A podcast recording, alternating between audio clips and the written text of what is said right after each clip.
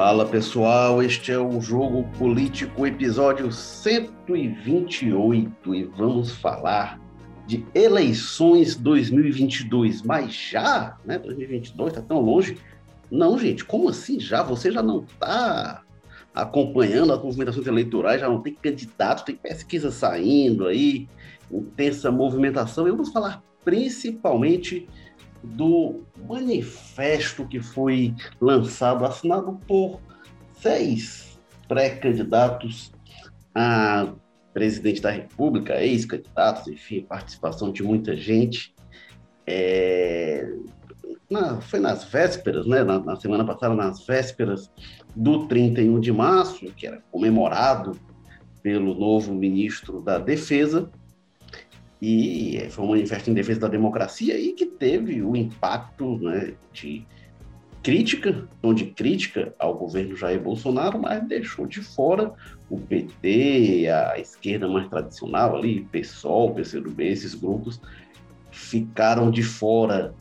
Tem ali o embrião da tentativa de construir uma alternativa de centro no Brasil. Será que vai vingar? Será que é capaz de se produzir um polo é, que impeça o segundo turno, que hoje parece mais óbvio, entre Bolsonaro e o PT, o Bolsonaro e Lula, Ciro Gomes defendendo que o Lula tem humildade e aceite ser vice de alguém. Será? Qual a chance disto acontecer? E para falar sobre isso, temos aqui a presença de Walter George, editor-chefe de Opinião do Povo, que fala com a gente lá da Sapiranga. Walter é colunista também, escreve sobre política aos domingos. Bem-vindo, Walter, mais uma vez. Olá, Érico. Você vai daqui a pouco como, é, é, anunciar também o Maza. É, bom, eu sou colunista de política enquanto, é, naquele período enquanto você não escreve, o Maza fica entre os dois, portanto eu fico muito bem imprensado, digamos assim, nessa, nesse espaço que eu ocupo no, como colunista. Olha aí, e temos, como você já anunciou aí, o Carlos Maza, que é repórter de política, escreve às segundas-feiras e tem escrito em home office lá do José Bonifácio. Bem-vindo, Carlos Maza.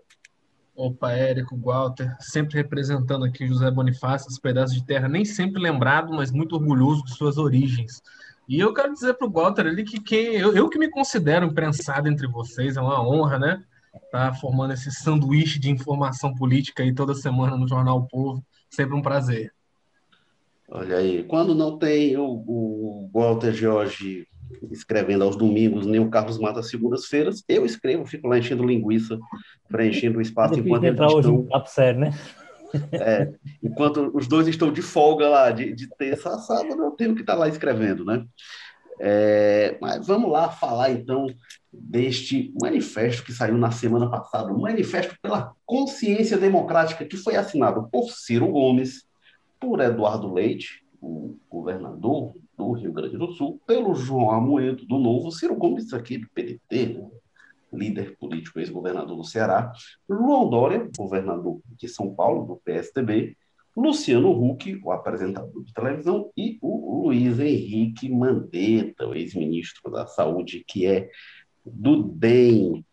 É, o que se sabe da organização, se comenta que o Mandetta foi o idealizador e o articulador desse manifesto, e que teve também nos bastidores a atuação do ex-juiz Sérgio Moro, que, no entanto, preferiu não assinar, né, não quis aparecer, mas estava lá na formulação do teor. O Moro não está propriamente em alta, né, teve a suspeição dele para julgar o Lula acatada no Supremo Tribunal Federal. É, e, enfim, ele preferiu, optou por não aparecer. Walter George, qual o significado desse manifesto, o teor dele, o, o significado de quem está presente, de quem não está presente, o que, que essa sinalização aí desse movimento para 2022?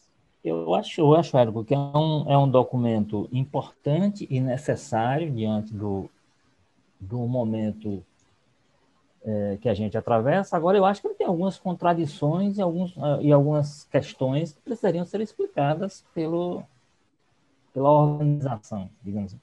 A primeira, eu, eu, eu considero injustificável que um documento que se pretenda uma defesa da, da democracia, ou seja, não é um documento em tese, né, na, na ideia, documento eleitoral ou pré-eleitoral, que ele exclua PT, PSOL, as forças que ele acabou excluindo, porque são de esquerda ou coisa que o valha. Acho que a defesa da democracia passa também por esses partidos, e aí a gente tem que considerar que um deles é simplesmente o maior partido de oposição que você tem no Brasil. O maior partido anti-Bolsonaro, ou que o Bolsonaro representa, por exemplo, com toda com, com a presença que tem no cotidiano, presença política, como na presença dos processos eleitorais nacionais, onde o partido, desde 89, está lá com um representante no segundo turno. É, então, ganhando algumas dessas disputas. Então, eu acho injustificável que, dentro desse sentido, que tem um documento, assim, uma grande defesa da democracia, por entender que ela está ameaçada, que essas forças, e aí junto com elas, como eu disse, pessoal, acho que o PSB também não esteve, aí é um afastamento que se justifica por um, por um aspecto eleitoral, e isso diminui um pouco, eu acho, o sentido do, do manifesto da, e, do evento. A outra coisa, já entrando um pouquinho no, no conteúdo, no sentido de que seja um manifesto, considerando que a democracia no Brasil está ameaçada pelo que representa o governo Bolsonaro, por exemplo, é que grande parte dessas pessoas que e aí nesse sentido a autocrítica que foi pedida faz para mim mais do que justificada. Algumas pessoas, vamos lembrar que de, dessas duas um que assinou e um que, como você disse, estava por trás da organização, foram ministros do Bolsonaro. Né? Não é que assim, Alguns, por exemplo, o Luciano Huck disse que votou. O Amoedo apoiou no segundo turno. E o partido dele até iniciou dando sustentação e tal. É, então, é, mas o, no caso do Mandetta, no caso do Moro, nós estamos falando de pessoas que foram ministros desse presidente. Né? E os dois só saíram quando o presidente botou para fora. Não é que eles tenham dito, não, é muito pouca democracia aqui, é um presidente antidemocrático, não, me, não sei conviver com isso, sou democrata, vou embora. Não, eles foram demitidos saíram porque o presidente disse: olha, eu quero o lugar de vocês no governo. Né? Então, assim, eu acho que caberia dentro dessa. O, o Mandetta, sim, né, Walter? O Moro não. O Moro, o Moro realmente ele, ele pediu para sair. Não, ele pediu para sair de... porque ele foi esvaziado, né? Assim, ele é. foi pedido porque também ele, ele foi desmoralizado que podia. O presidente de público disse: eu vou. Eu, eh, tentou tomar o, o, comando da Polícia Federal, que é uma coisa que passaria por ele, pelo menos, e o presidente foi explícito em dizer isso. E deu uma. Na verdade, na verdade, na formalidade das demissões do Brasil, ninguém nunca, ninguém nunca é demitido, todo mundo pede demissão, né? Então o Moro pediu demissão, mas numa circunstância que ele foi, ele foi é, desmoralizado o máximo que, que, era possível. Tanto que ele saiu obrigado com, com, com. Se tivesse sido uma coisa de, de, menos traumática, ele sairia, não, aqui, fazer de conta que deu tudo bem. Mas ele saiu. Então, assim, eu acho que são é, duas pessoas... E teve, né, Walter? Só, teve aquele episódio que foi o estopim da, da demissão do, do, diretor da Polícia Federal, que aí saiu no Diário Oficial que foi uma, uma demissão a pedido, né? E aí o Moro foi público dizer, não foi a pedido não, ele foi demitido mesmo, né? que foi o estopim da saída. Do... Pois é. Então, assim, assim, eu acho que com esse sentido do documento, ele devia ter esse meia-culpa, assim, numa parte... do Ciro não, por exemplo. O Ciro não, se não, se não apoiou, abraçou entusiasticamente a candidatura do, do Haddad, mas não votou e deixou claro que ele não e tal, para dizer que estava votando do Bolsonaro, fez essa sinalização.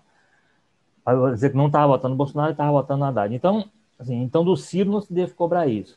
Mas dos outros, eu acho que o documento podia, olha, parecia, nós, de alguma forma nós fomos, eh, acreditamos no, sei lá, no, no Paulo Guedes, acreditamos em alguma coisa, eu acho que o documento tinha que ter isso para dizer assim, ó, esse pessoal que está aqui defendendo a democracia agora é o pessoal que de alguma forma, porque é, é isso que a gente de, de, de quando veio discute aqui, e é a mais pura verdade. Ninguém pode dizer, ninguém pode dizer, a não ser que a pessoa tenha morado em Marte os últimos 50 anos no Brasil, chegou no Leonardo e disse, quem é que tem esse daqui, esse daqui. Aí eu, tinha, um, tinha um, um cara lá, um cara do professor, o outro eu gostei desse outro. Fora isso, ninguém pode se dizer que foi enganado pelo Bolsonaro. Ninguém, ninguém tem mas ele não sabia que ele era assim, sabia isso. O que talvez alguns possam dizer é que não acreditavam que ele fosse assim como presidente. Mas o que o Bolsonaro está sendo hoje é exatamente Bolsonaro no estado puro. Ele não pode ser nunca. A acusação que não se pode fazer a ele é que ele tenha se transformado e aparecido o novo Bolsonaro na presidência. Não, apareceu o mesmo Bolsonaro, só que presidente da República. Mas é o de sempre. Né? que tem conseguido a proeza de continuar sendo de sempre, de, de a presidência da República não ter, nesse sentido aí, alterado a sua forma de entender o mundo, só que ele hoje tem, como ele gosta de dizer, tem a caneta, bico na mão, pronta para fazer, para mandar e comandar e, e, e, direcionar esse país para uma linha que tem sido preocupante ao ponto de sair o tal documento. Então, acho que o documento ele tem esses dois, ele tem esses dois problemas, essas duas contradições a apontar. Uma é, não, é injustificável que forças importantes políticas tenham ficado de fora por uma questão eleitoral, e aí, se, se disser, por outro lado, que o documento não tem peso eleitoral, é, é independente da democracia, então tinha que trazer esses partidos para dentro do movimento. E a outra é, eu acho que uma parte desse pessoal, uma, uma parte não, é, só tira o Ciro, né? Acho que todo o resto que assina foi eleitor ou apoiador ou até ministro do, do Bolsonaro. Então caberia um pouquinho de autocrítica no sentido de, olha, desculpa aí, é uma partezinha que eu, eu eu fui, eu me senti enganado, enfim, não, qualquer justificativa, mas eu acho que ou no manifesto, ou nas manifestações, ou na, na, nas declarações, nas entrevistas depois, deveria ter esse tipo de esse tipo de, de, enfim, de procedimento, de, de, de atitude de quem, de alguma forma, ajudou a trazer o país para esse momento complicado que ele está vendo. É, o Dória teve o movimento, o Bolso Dória. O Bolso Dória, é, o Bolso Dória. Talvez Agora... o mais discreto aí tenha sido o Eduardo Leite, mas mesmo assim votou no Bolsonaro, né? Mas ele não fez nenhum movimento de, de igualmente ao, ao Dória, por exemplo. É, e, e, você falou, Gota, que o, no, no, início o Novo apoiou o governo Bolsonaro, assim, no início até, até bem recentemente, né? Ah, e continua o na, agenda, na agenda econômica e continua sendo partido da base, né? É, pois é, o Novo eu só, o que eu acho, Walter, apenas em relação, concordo em relação à autocrítica, eu só acho o seguinte: a crítica que o manifesto faz ao Bolsonaro, você, no contexto que a gente vive, no momento em que ele saiu e tal, você entende. Mas ela não é, o manifesto não é explícito. Não é explícito. Ele é, é, é quase assim, ele fala que. O que, que ele vai mais longe? Que ele diz Três décadas depois, a democracia brasileira é ameaçada, mas ele não diz quem ameaça, a gente entende, né? mas não diz quem ameaça, e fala, onde é que ele fala? Que ele fala das sombras, é, é, é, aí ele fala, exemplos não faltam para mostrar que o autoritarismo pode emergir das sombras. Assim, ele não é muito. Eu, eu acho que talvez ele não faça autocríticas, porque até a crítica que eles fazem ao governo Bolsonaro, ela é nas entrelinhas, ela é, mas aí, aí, aí, aí onde é que estava esse pessoal? Quando o Bolsonaro estava lá na Câmara defendendo exatamente o que ele defende hoje. Né? O governo militar matar, né? não tratar adversário do, como, como inimigo. Tá, o que ele está fazendo hoje é o que a, a, trajetória dele permitia imaginar que faria. É, não, o, que eu, o que eu acho é o seguinte: eu não sei se, se não há autocrítica, porque eu não sei o quão convicto eles estão da crítica. Assim, eles individualmente, aí vai o Ciro, o Mandetta, o, o, o, o Moro, é o Dória, né? Eles têm feito é, é, é, diretamente confrontado o Bolsonaro, mas esse manifesto não faz isso. O manifesto, o, o Bolsonaro pode simplesmente ler isso aqui e dizer, não, não sei de que, que eles estão falando, não, de que, de que são essas sombras, não. Ela é, ele é meio malandro, este manifesto. Carlos César Rocha Maza, o que, que você achou deste documento e desta união aí para tentar criar esse bloco? Uhum. É, primeiro, o básico, óbvio que tem que ser dito, né? Vou acabar repetindo um pouco o que o Gota falou, que é a pergunta mais óbvia é onde é que esse pessoal estava nas décadas de política aí do Bolsonaro, né? Onde é que ele estava quando ele estava dedicando voto a torturador, a Ustra, e debochando da presidente Dilma, né, na votação do impeachment, na campanha de 2018, enfim. E não é só a questão da proximidade, né, que o, que o Gota já falou muito bem aí, mas tem a questão do argumento central deles, né, que é essa questão da democracia, dos valores, das sombras, das tais sombras aí. Enfim, né? Mas onde é que eles estavam quando o Bolsonaro estava lá falando que vamos fuzilar toda essa petralhada, é, falar que ia fechar a Folha de São Paulo e tudo mais, mandar para a ponta da praia? Não era para eles terem se questionado ali, feito algum tipo de, de manifestação já nesse sentido naquela época, né? Enfim, é uma pergunta retórica, né? Porque a gente sabe, na verdade, muito bem onde é que estava esse pessoal. O Ciro estava em Paris, né? E os outros cinco aí, quatro estavam se bandeando para o Bolsonaro, né? O, alguns diretamente, como o Dória ali, que teve aquela hashtag lá, o Bolsodória, e outros, como o Gota falou, aí foram ministros, né? E outros mais discretamente, como o Luciano Huck, né? Que deu entrevistas dizendo no PT não voto, nunca votei, nunca votarei, dizendo que o Bolsonaro tinha chance de ressignificar a política. O Eduardo Leite lançou uma nota dizendo que o PT estava corroendo a democracia, né? Eu fico me perguntando o que é democracia para Eduardo Leite, né? O PT não é, o Bolsonaro não é, então é o quê, né? Parece que é só se for o PSDB governando. Então, acho que o movimento, ele, ele é importante, ele vem no movimento a mais, né? De somar aí questionamentos dessas medidas autoritárias que o Bolsonaro toma, isso é importante que se faça mesmo, mas assim, eles acabam colocando muito mais a cara para levar críticas, o, como eu percebo, né? Porque até, como você falou, a convicção das críticas. Será que se o Bolsonaro e o Lula forem para o segundo turno em 2022, esse pessoal vai em todo em peso defender o Lula? Porque ó, o Lula tem todos esses problemas, mas é um cara que tem, pelo menos, está dentro do campo do, da democracia, né? Enquanto o Bolsonaro já tem um discurso mais autoritário. Eu não consigo imaginar isso acontecendo, né? Mais fácil dizerem que o Lula é tão radical quanto ou mais parece para mim muito mais uma tentativa de somar forças, né? Você vê ali uma meia dúzia, literalmente, de candidatos que parecem minguando e sem expressividade nas pesquisas para bater de frente com o Lula e o Bolsonaro. E quem viram que eles se juntando, eles conseguem talvez ter uma pontuação mais razoável, né? Uma tentativa talvez de tirar um dos dois, o Lula ou o Bolsonaro, do segundo turno. Então, para mim, me parece muito mais isso, é um balão de ensaio. Vamos ver se uma candidatura juntando a gente, todo mundo aqui, a gente consegue tirar um dos dois do que uma expressividade política democrática. Meu Deus, vamos unir todas as forças que são defensores da democracia. Isso eu não acredito, não. Inclusive, eu acho que se fosse Lula e Bolsonaro para o segundo turno, muitas dessas críticas iam sumir. A gente tem alguns movimentos aí, né? O, o, o Carlos Lupe, o presidente nacional do PDT, uma declaração que a mim chamou a atenção, né? ele dizendo, quando, quando sai esse manifesto, ele diz, olha, se aparecer outra alternativa mais viável, se for para derrotar o Bolsonaro, a gente retira a candidatura do Ciro Gomes, depois do PDT diz, não, o candidato, sim. E tem o, é, é, é eu comentei, né, o Ciro pedindo para o Lula, se olhar o exemplo da Cristina Kirchner lá na Argentina, e abrir mão da candidatura, quem sabe, se vice de alguém. Walter Jorge, o que, que você acha? Qual a viabilidade disso? Qual é, quão factível isso é? O Ciro deixar de ser candidato e o Lula também abrir mão de ser candidato e ser vice de alguém? Eu acho o seguinte, eu acho que, por exemplo, olhando a perspectiva desse bloco, porque aquele bloco é um movimento. Bom, claramente você tem um movimento tentando se, se estabelecer no país para criar realmente uma alternativa a essas duas opções: Bolsonaro pela direita e o, o Lula pela esquerda. Alguns dizem pela extrema direita e pela extrema esquerda, que é um, também é preciso a pessoa ter, ter sido esse mesmo que não, não teve no Brasil nos últimos anos, para não ter vivido o governo do PT, por exemplo, para dizer que o PT é extrema, extrema esquerda, né?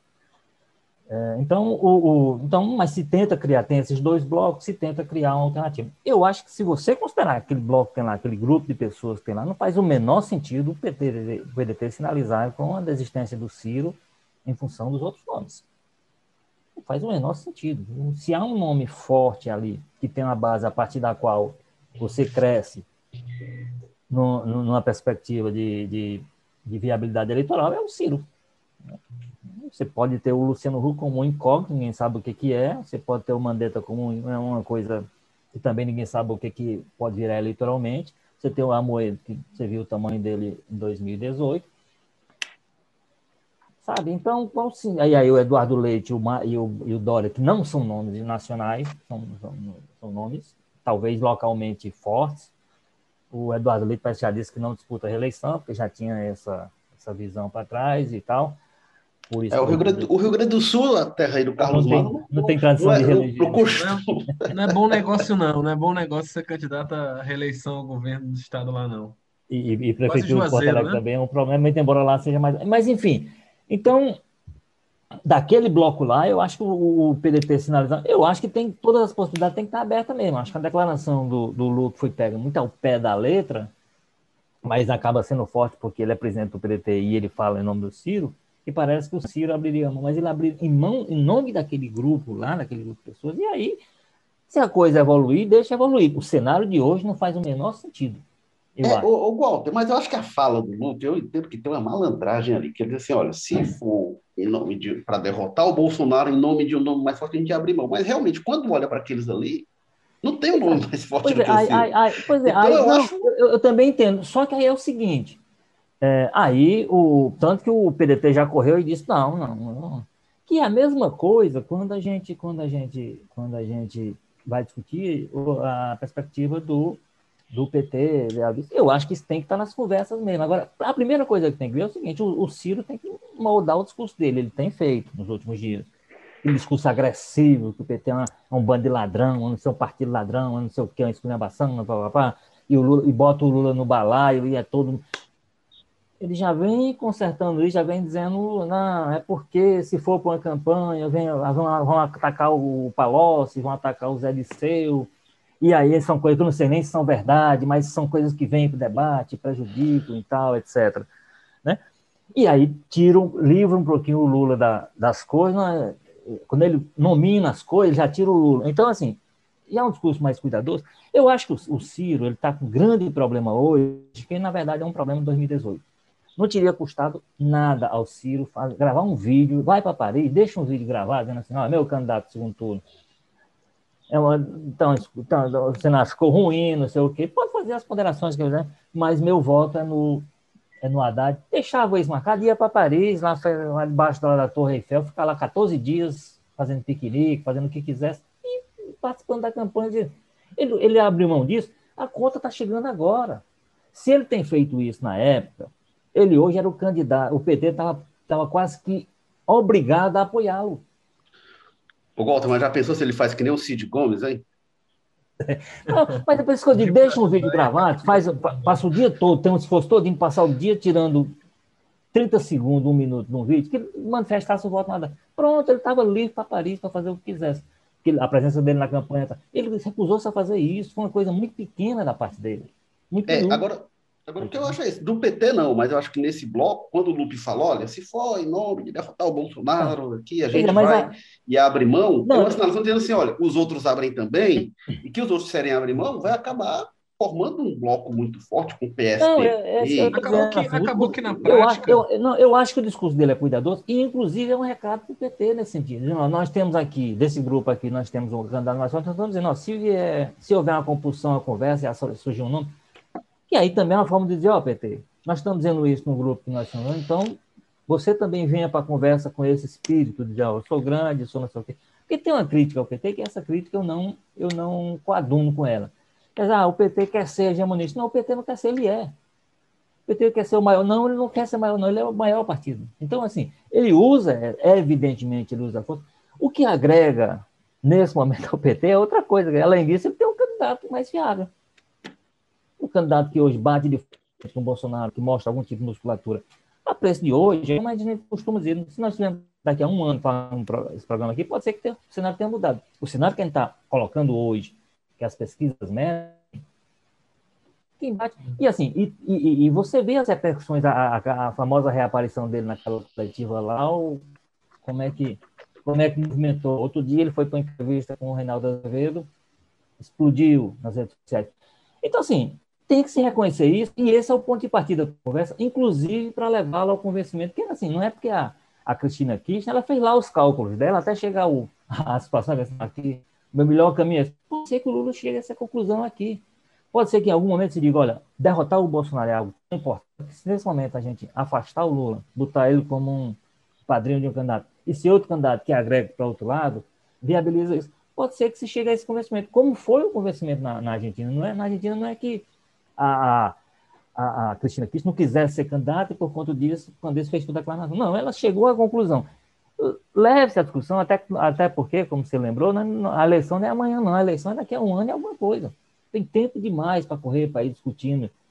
Agora, se você já chegar hoje dizendo assim, não, é o seguinte, a gente vai, mas, PT, candidatura não, é, não pode ser de vocês, não. Acho que a discussão, se for assim, ela fica complicada mesmo, porque aí você está pedindo ao partido que tem mais força, que tem mais capacidade de negociar. Você começa logo dizendo que você não vai que você não vai ter candidato. A grande questão que o e, e, esse tipo de coisa, aí o Lula disse um negócio que é meio contraditório, mas iria por causa aí, que ele, ele disse esse documento aí, ele disse, ah, esse negócio de candidatura, o Brasil é pela cultura do Brasil, já sei que impor candidatura não é possível. Ele impôs a Dilma, né? Dilma era candidata natural a nada, e ele inventou, só que ele trabalhou esse nome. Ele não é, não é também que ele aumeceu, pessoal, isso aqui está querendo, todo mundo sabe que ele veio trabalhando, ele veio mudando até a figura dela, foi treinando ela, então a candidatura foi, mas foi uma candidatura fabricada da Dilma. É, inclusive, gente graúda do PT não acreditava que a Dilma seria candidata. Mas, Carlos Maza, diga lá. É, não, é, essa história aí que a gente coloca também, eu acho que o PDT acabou dando aí com, com, né, com os burros na água, porque ele acabou falando dessa questão eleitoral, se eu não me engano, no início tinha sido o único partido que tinha, o único desses signatários aí que tratou dessa abordagem, dessa questão de aliança, né? Aí o Lupe até depois meio que teve que se contradizer, que disse que eles estariam dispostos a abrir mão, mas aí depois veio dizer que não, o Ciro representa o nosso projeto, né? Teve que meio que se explicar ali que o Ciro continua candidato apesar de tudo. Enfim, eu fico pensando qual é a disposição desses outros abarcar, entrarem, né? né nessa discussão de união em torno desses candidatos. Agora, tem, tem duas coisas muito interessantes nessas últimas pesquisas, que eu acho que tem muita relação com essa discussão agora, com esse, com esse manifesto e tudo mais. Uma é que você vê, né, desde que teve a decisão do Faquin lá, anulando os processos Moro, as condenações, é, o Lula ele explodiu, né? Vai de 17% para 29%. Agora, nessa mais recente, ele passa o Bolsonaro. Mas o que eu acho engraçado é que o Ciro é intocado por essa mudança, né? Ele fica nos mesmos 9% diante, ou seja, parece que já consolidou que o eleitor do Ciro não tem nada a ver com o PT mesmo, né? Em 2018 teve aquela questão de que se os votos iam migrar, se o Haddad ia conseguir canalizar todo o capital do Lula, que podia perigar pular muita coisa para o Ciro. Pelo visto, agora as bases dele já estão bem distintas. E outra coisa é a forma como a própria XP apresenta a pesquisa. Não sei se vocês viram o infográfico deles, né? Que eles colocam assim: Lula 29, Bolsonaro 28. E aí depois eles colocam assim, outros, juntando Mandetta, Huck, Dória, enfim. E aí ele fica com 14%, né? Seguindo embaixo pelo Moro e o Ciro, cada um com 9%. Ou seja, eu acho que já dá para entender mais ou menos o que, que é a história, né? Que é o Lula, o Bolsonaro e esse pessoal todinho aí que se juntar e conseguir, né, agregar os votos, porque o fato deles se juntarem em um candidato não significa que todos os votos de quem votaria no Dória ou no Huck migrariam para um Sérgio Moro candidato, claro que não.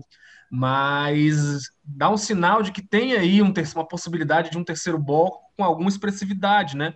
que esses candidatos ali, sem contar o Sérgio Moro e o Ciro Gomes, tem 14%, e enfim, o Ciro e o, e o Moro têm é, 18% aí. Então, talvez juntando os dois, né, naquela matemática básica, óbvia, encosta ali no Lula e no Bolsonaro. E talvez eu acho que seja isso que eles estão pensando, né? O que é engraçado vir com essa roupagem de defesa da democracia e tudo mais, quando, poxa, no Bolsonaro foi como o Walter falou, né? Não, não é uma novidade. A única coisa que você não pode acusar ele é, de estelionato eleitoral. Ele sempre foi aquilo ali há décadas, né? E na eleição de 2018, talvez tenha momentos em que eles, ele e o Mourão ali passaram até do ponto que ele adota muitas vezes na, na, no exercício do mandato. Então, é muito esquisito tentar vestir o que pode ser um movimento eleitoral, de viabilidade eleitoral, como se fosse uma defesa né, ideológica da democracia, meu Deus, os valores e aí chegar em 2022 e acabar com esse pessoal, pula para um outro lado, se não deu certo o negócio, vai ter gente aí que se bobear, vai estar levantando o braço do Bolsonaro no segundo turno, enfim, complicado.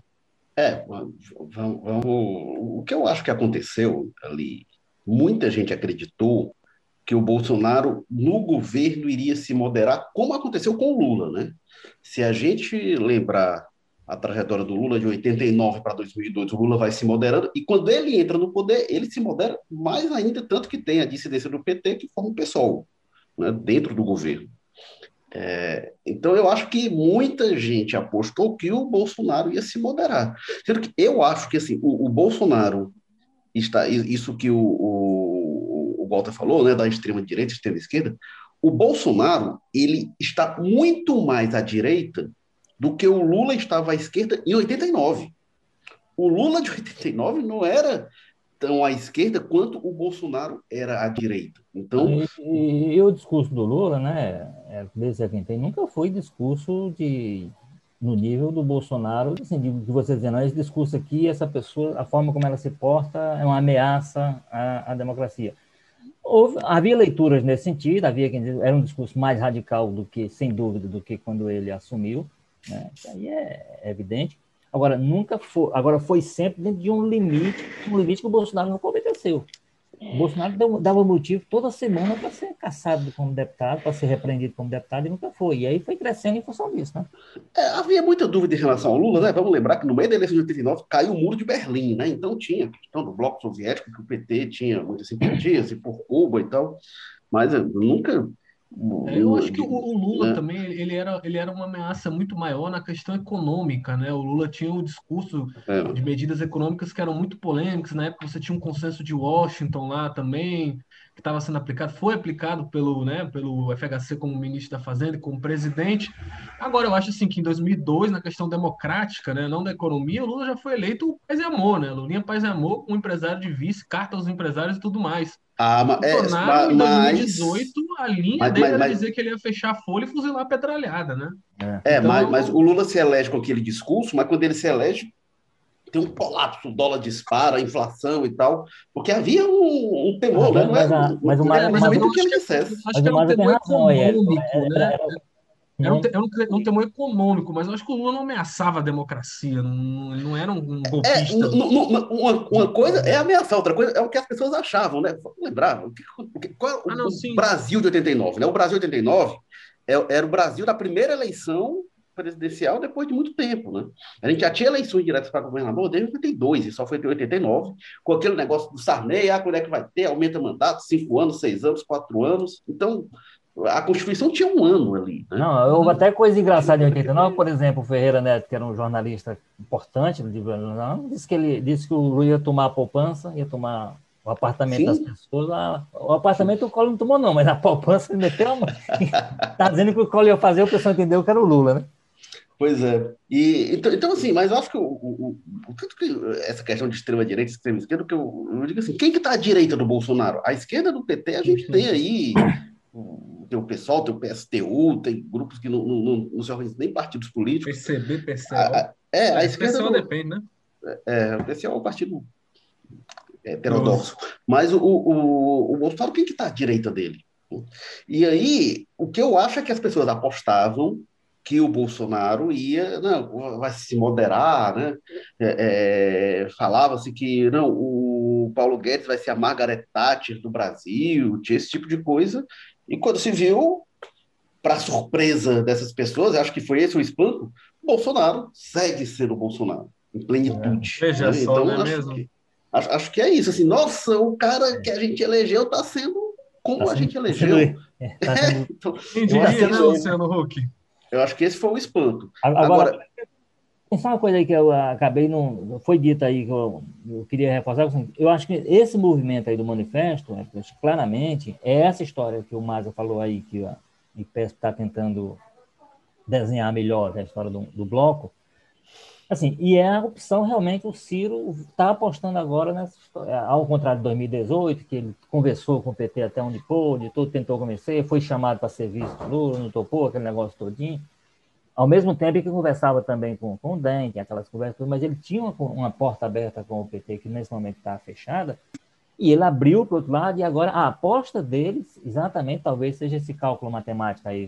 Bom, ele tem um, consolidado ali uns 10, 12, está ali, na, é a faixa, é a base que ele tem para crescer. Ele vai atrás desses votos aqui do pessoal que não, que não, não quer o PT, e nesse momento também não quer o, no que é o Bolsonaro. Eu acho que a aposta estratégica do Ciro, para mim, muito clara, inclusive o manifesto aponta essa. É, é Walter, esse, esse é um ponto que, assim, quando a gente vê o desempenho do Ciro em 2018, o Ciro teve 12%. Ciro, ele fica naquilo ali e, e como o Mada falou, não baixa, mas também fica mais ou menos ali. O Haddad teve 29%. Né? O Ciro não teve a metade da votação do Haddad. Aí imagina assim, o Lula, vai ser o Lula, vai ser o Haddad. Porque assim, todo mundo que votou no Haddad, eu diria assim, nossa, todo mundo votaria no Lula. Tem, pode ter alguém assim, ah, não, não gosto do Lula, mas esse aqui, vou e tal. Pelo menos no primeiro turno, eu acho que quem foi eleitor do Haddad, no, no segundo turno não, mas no primeiro turno, quem foi eleitor do Haddad seria eleitor do Lula. Então, assim, e, e muito mais gente que não votou no Haddad votaria no Lula.